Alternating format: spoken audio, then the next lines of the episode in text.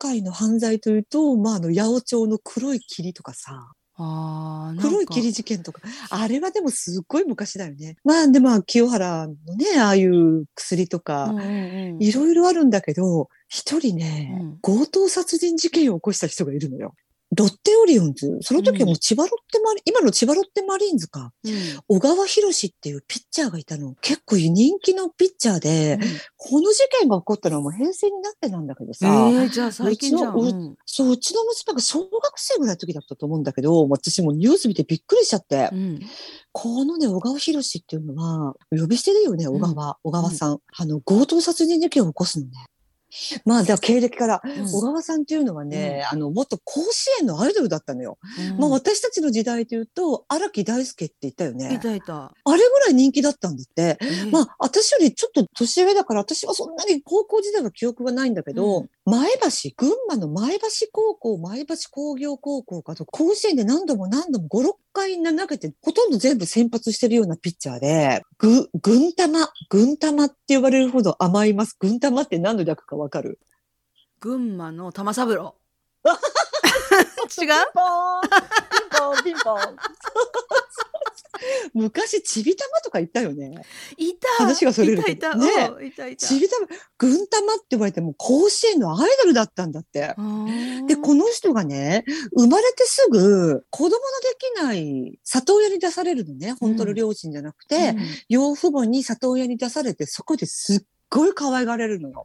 ごい大事にそ育てられて、おうんあの、養父と養母、お父さんお母さんからう。んで、なんかもう体が大きくて、ずっとちっちゃい頃から野球やらせてもらって、前橋のその高校に行って、軍玉って群馬の玉三郎って言われる甲子園のアイドルになって。で、もう、すごい女子高校生から人気だったんだって。うんで、それからね、なんと、青山学院大学に行くのよ。青学って当時、まあ、最近、駅伝も最近青学って強くなったけど、私ほらね、大学駅伝大好きだけどね、ほんの数年前までは青学ってすごく弱かったのね。うん当時この小川博士がその青学に入った時も、あ、ピンポン来た、ちょっと待ってね。うんでね、その群馬、うん。群馬の、えっと甲子園のアイドルで、青山学院にスカウトが来てね、うん。で、お父さんお母さんすごく反対したんだって、その養父母は。へえ、なんでだろう。うん。青学があんまり強くないから。全然強くないし、もっと野球の強い大学に入ればいいじゃない。すごく反対されたんだけど、うん。もう弱いことで有名な青学に入って、うん。なんとね、小川の活躍で青山学院を一部復帰へと導いたのよ。うん。でも全国に2位になったこともあるんだって。うんで、青学野球部が有名になったの。この小川博士のおかげって言われるぐらいすっごい活躍だったのね。うんで、それから当時のロッテオリオンズ、今の千葉ロッテマリーンズに、うんドラフトで指名を受けて、あの、入団するんだけど、本当青学出身者でも珍しいプロ野球選手だったんだって。あで、そこでもすごい活躍して、オールスターではなんかもう連続何者、脱三振とか取るぐらい、すっごい活躍したのーね。うんもうオールスターを出て後に、なんか肩の故障をして、うんそれからどんどんどんどんダメになっていくんだけど、この人がものすっごいお金遣いが荒かったのよ。すっごいお金遣い荒くて、もう20代でポルシェ。まあ、ポルシェぐらいならもう、まあみんなね、お金があれば買ってもいいんだけど、もう夜な夜な銀座とか六本木のクラブで豪遊するんだ。あもう豪もうしかも故障で低迷してるのに、豪遊期がやめられなかったんだって。で、それからやっぱり故障が治んなくて、引退して、ロッテのトレーニングコーチになるんだけど、それからもね、全、もうずーっと金銭トラブルが絶えなかったらしいのね。あでも、浪費劇とギャンブルがすっごくて、うん。で、球団の関係者や球団の選手からも借金しまくっえて、ーで、闇金からも借りまくって、結局ね、借金返済の催促が、ロッテの球団までにも来るようになって、うん。で、それで解雇になってたのね。その時にね、一回離婚をしてるんだけど、うんもうギャンブルとかすっごかったんだって。で、結局解雇されて、時給1000円のアルバイトとか始めたらしいのね。うんそれでもやっぱりその現役時代の金遣いの荒さが止まんなくて、えーもうどんどん闇金も借金借金を重ねて遊んでたらしいの。で、産業廃棄物業者、産廃業者がハローワークかなんかで就職して、うん。そこのね、会長さんからすっごい気に入られて、うん。やっぱり元プロ野球選手、うん。人気のあった選手だから、うん営業部長とかにすると、やっぱりほら、元プロ野球選手の小川ですよ、って言ったら、うわーってなるじゃん、うん。お客さんは。うん。それでやっぱりね、まあ、仕事とかもすごく取れて、うん。で、一生懸命働いたらしいんだけど、それでもね、あるだけのお金を使うらしいのよ。もう入った分使う。それ以上のお金を使う。現役時代の浪費劇が全然忘れられなくて、ああればあるほどもう、で、借金して、一回自己破産をするのね。うん自己破産をして、その、健全なところがあるじゃん。まあ、例えば消費者金融とか、その、ちゃんと登録してるところ、うん銀行とかね、うんサラ金とか、うんああいうところは全部チャラになるんだけど、闇金っていうところはね、自己破産者でも貸すのね。あーあー怖いね。で、それで今度は闇金に手を出し始めたのよ。その前にまあ再婚はしてしたみたいにね、再起を誓って。うん再起を誓って再婚はするんだけど、闇金に手を出し始めて、もう給料も全部ギャンブルに使って、ビルビル膨らんで、で、その参拝業者からの給料も全部前借りして、だからもうロッテの球団からは解雇されてるし、うん全く全然関わりはないんだけど、うんこの時からロッテ球団の選手のロッカーとかから盗難がよくあってたんだって。だから多分小川じゃないかっていう選手が球団の間でも言われてたらしいのよ。球団関係者とか選手にもお金の無心をしに行ってたらしいのね。お金貸してお金貸してって言って。へで、そのお金がなくなってたと。で、絶対小川じゃないのかなってえ言ってたらしいのよ。うんで、自転車操業っていうの例えば、サラ金に利息を返さないといけない。こう利息を返すために別のサラ金から借りる。あで、それを繰り返してたそうなのね。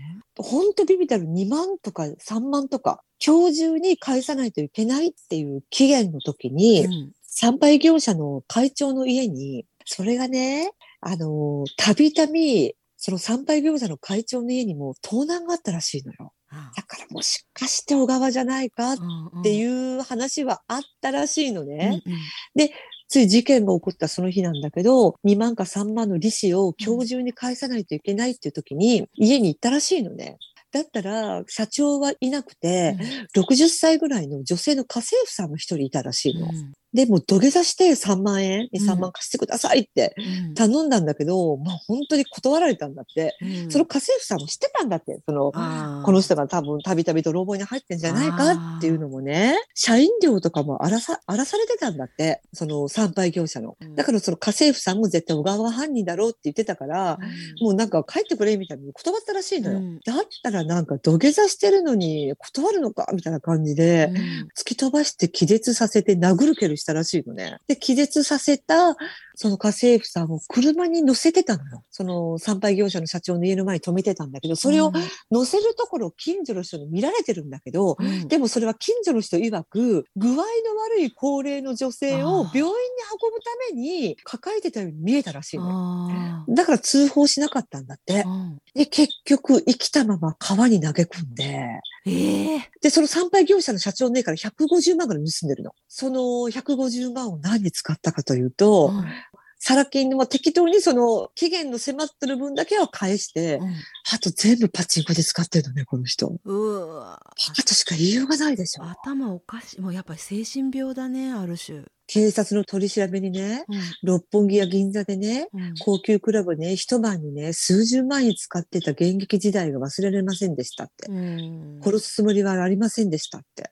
プロ野球100年の歴史、史上最悪の事件と呼ばれてるのよ、これ。今までの。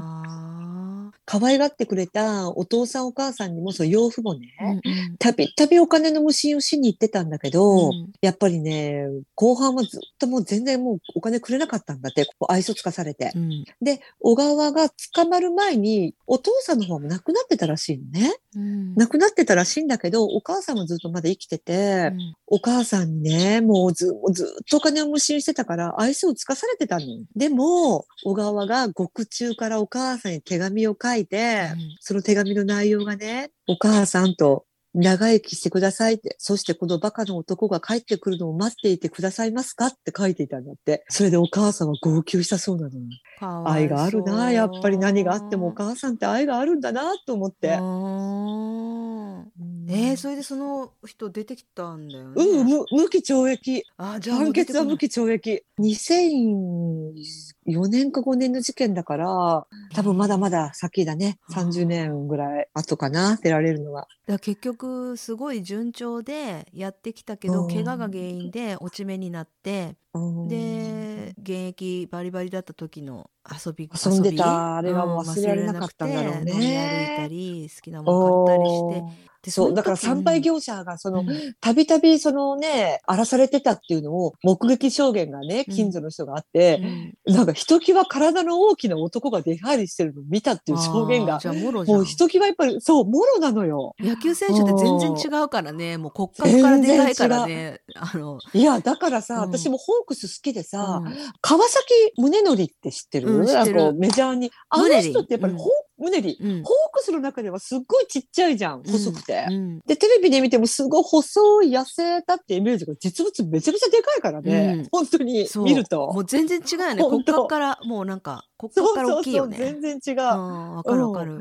いやだからすぐわかるよ。一般の普通の人じゃないっていうのは。ね、うんあの相撲界で言うと舞の海だよね。ちっちゃいちっちゃいって言われても。全然ちっちゃくない。ね。技のデパート。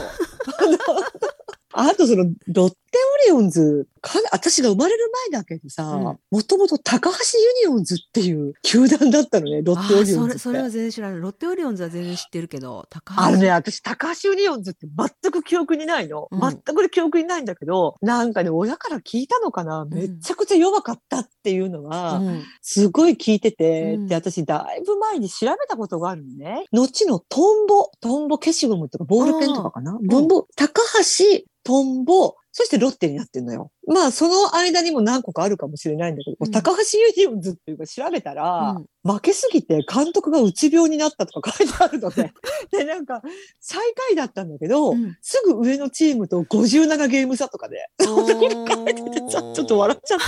ちょっと負けすぎちゃったね。それは。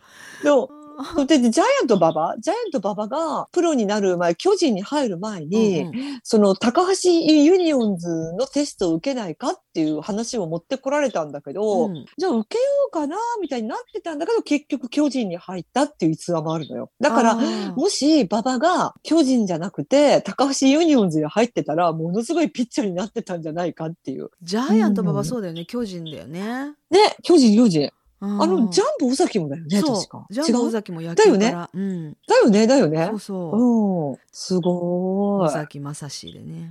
え、尾崎正史。うん。この小川っていうのはね、ほん、で、あの、パチンコそのパチンコ、ギャンブルとかにすごく小川ハマってたって言ってたじゃん、うん。で、私この間、めいちゃんにさ、うん。私のゴルフ、ゴルフバイトの面白話をしたでしょ、うん。私実はね、パチンコ屋のコーヒーレディーっていうのをやったことがあるのね。ちょっとごめん。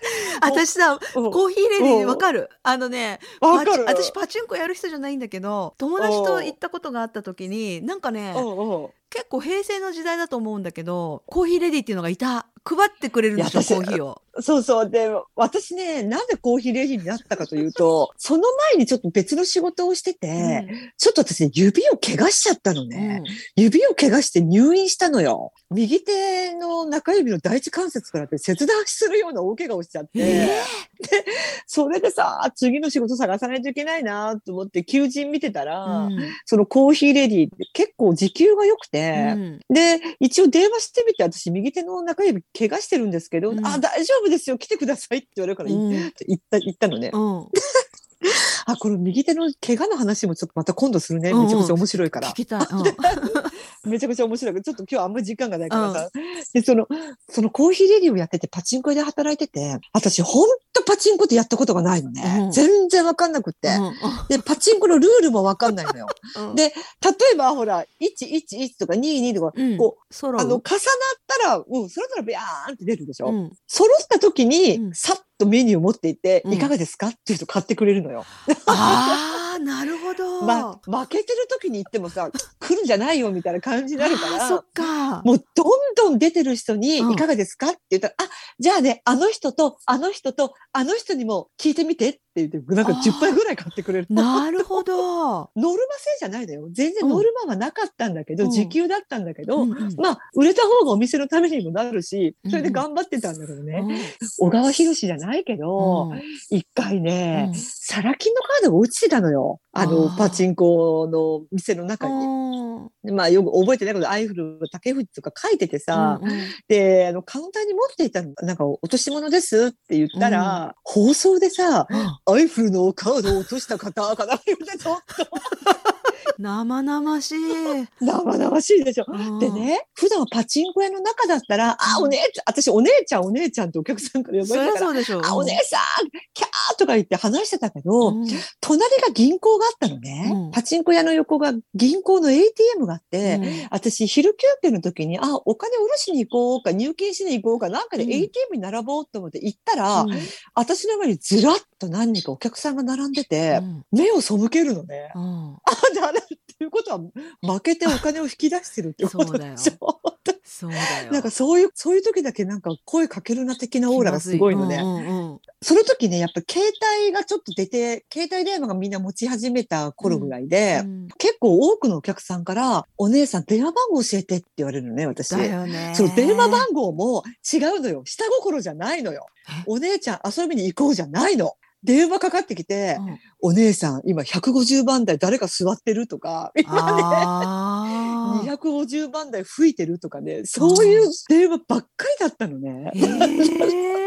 全然ね、そう、誘ってくるような人は一人もいなかったの。ー本当に？なんか本当にいなかった。おじちゃんもおばちゃんも。コーヒーレディーとかやっぱさ若いまあ綺麗かどうかわかんないけど若いいや、女の子を使って私若くないもん。当時、当時そんな若くなかったでも福ち。ゃん綺麗だからさ声かけられただろうなと思ったけどそういういやいや。で、私ね、その中で一つ忘れられない思い出があってね、うん。大阪弁のおじちゃんがいて、その中に一人。台うんうん。もう、めちゃくちゃ仲良かったの、私。うんで、そのおじちゃんとだけは、うん。当時 E メールもしてたのね。うんうん。E メールもして、うん。私が電話取れない時は、今うん何番台座ってますか？みたいな感じでメールが来てて、うん。あ、今座ってますよ、みたいな。で、そのおじちゃん、ホテルビュッフェがすごく好きだったのね。うん今日は何々ホテルのランチをしてからそこのお店に行くねってよく私に言ってたの。うんでいつか一緒にランチしようねっていう、あの、E メールは何回か来たことがあったのね。うんでも私も別にそんな嫌じゃなかったから、あ、別にまあ行けたらいいですねとは言ってたの。うんで、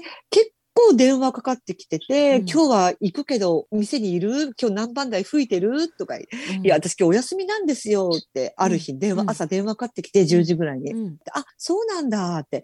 今からホテルビュッフェで、どこどこホテルで今がランチなんだよって。あ、そうなんですか。楽しんでね。って言って電話を切ったのね。うんで、だったら、昼寝かなんかしてたのかな、うん。何回も何回も電話が鳴るのよ、その人から。うんうん。で、ちょっと、ちょっとめんどくさいなと思って、うん。なんか1回2回は出なかったんだけど、うん。えらい電話が鳴るから、取ったのね。うん。で、取ったら、なんか若い男の人が出るの。あれ？と思って、声が違うなと思って、うん。福ちゃんさんですか？って、うん。え、そうですけど、どちら様？って聞いたら、うん。あの、僕、息子ですと。あ、そうなんですか？と。うん。どうなさいました？って聞いたら、父はさっき亡くなりましたって言うのね。え？ちょっと待って、私、ちょっと待って、私、4、5時間前に電話かかってきましたよ。って言ったら、うん。っていうか発信履歴が私しかなかったみたいなのよ。なんか奥さんとは離婚してう、ん。息子が2人いて、うん。で、奥さんがすごく山口智子に似てるって私は聞いてたのね。うん。父は亡くなりましたって私、はぁ？って言ったら、うなんかホテルから連絡があって、ん。食べてる途中に、うん。くも膜下出血で倒れて、救急車で運ばれる時にもう心肺停止になって、うん。父は亡くなりましたと。で、あなたにすっごい頻繁に連絡をしてるから、っうん。て言われて、で私もう、ものすごいその時ショックで、うわ怖い。電話でもう大号泣だったのね。うん。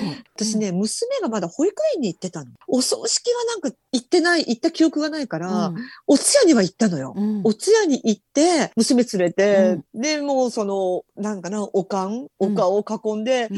うわーって私が泣いてたら、うん。その離婚した奥さんと息子が二人、うん。私の横にいて、なんかね、勘違いしてたのよ。私のこと彼女と。ああ、そうだよね。あれ？と思ってそうだろうねもう。本当にね、父がお世話になりましたと。人生の最後にこんなね、亡くなり方だったけど、うんとね、あなたみたいなうん若くてね、うんまあ可愛いと、まあその時は褒めてくれたんだけど、若くてね、その可愛らしい人とね、うん父はね、最後の最後に一緒に入れてね、父は幸せだったと思いますって、その離婚した奥さんからも、まあ、まあ正直山口智子には似てなかったんだけどね、うん あの、お世話になりましたって、あれも、いや、私違う、違いますって言ったのね、私。うんうんうんえ、そんなんじゃないんですけど、いいんです、いいんですと、わかりました。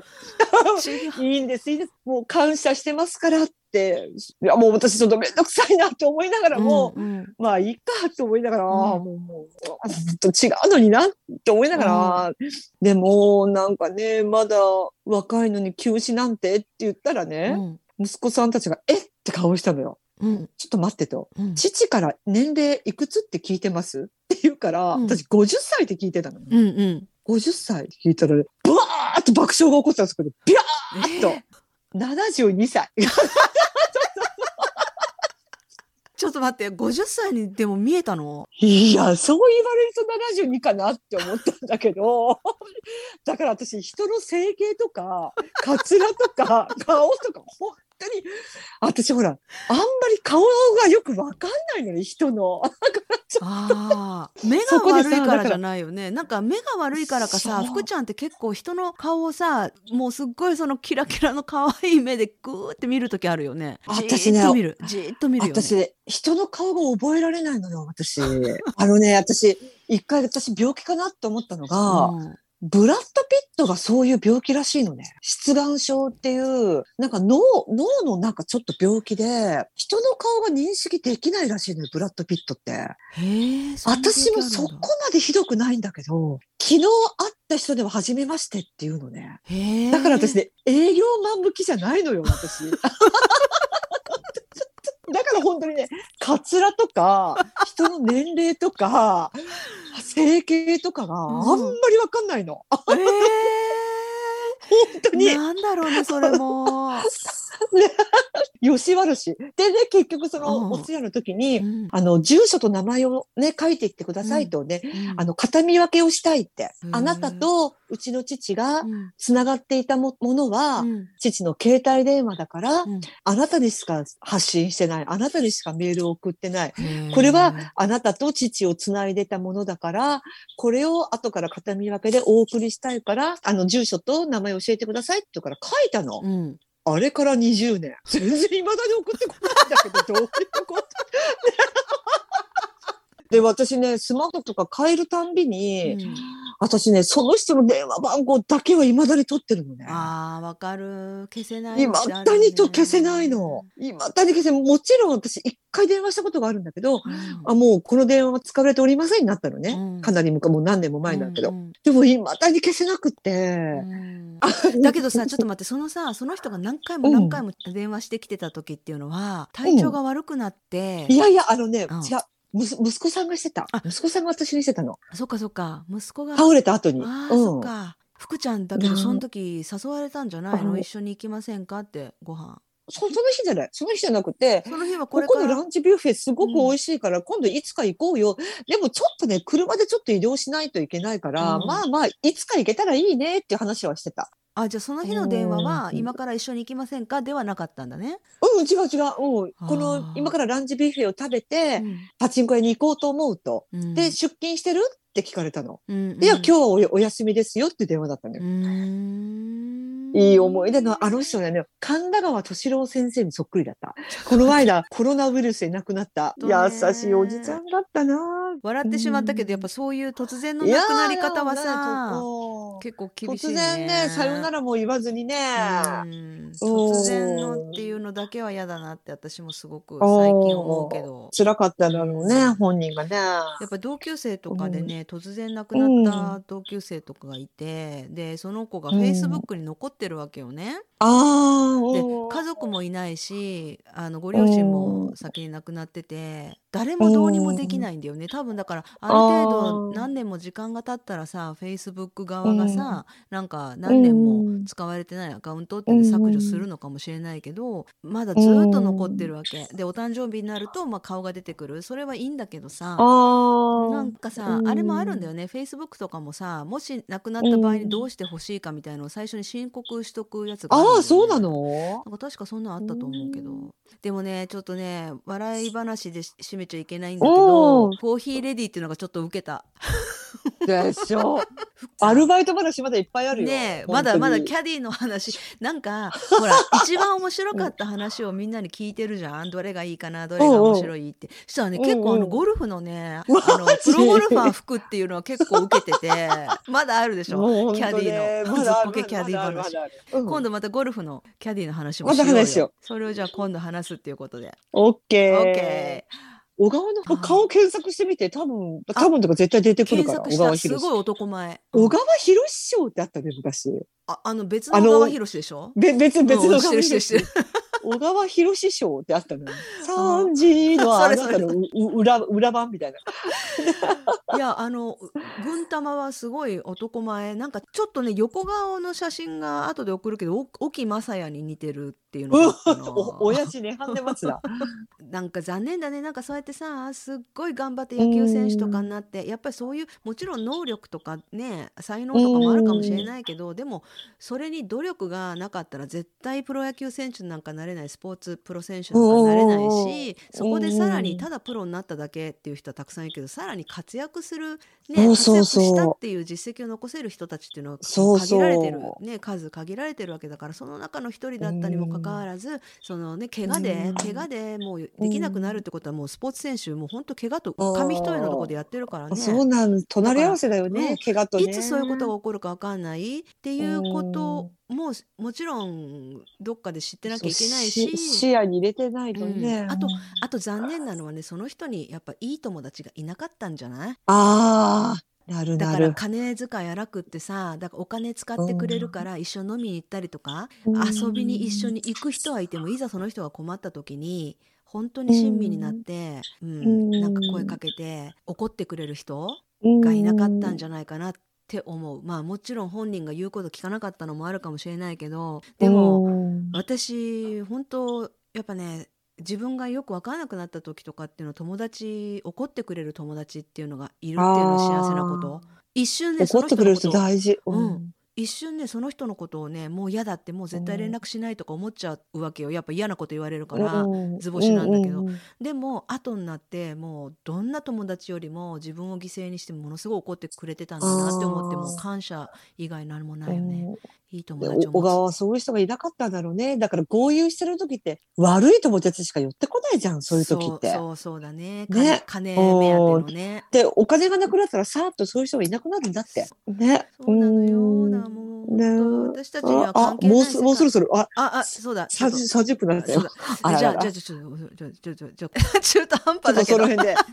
じゃあまたね。この中途半端さも。よしとして。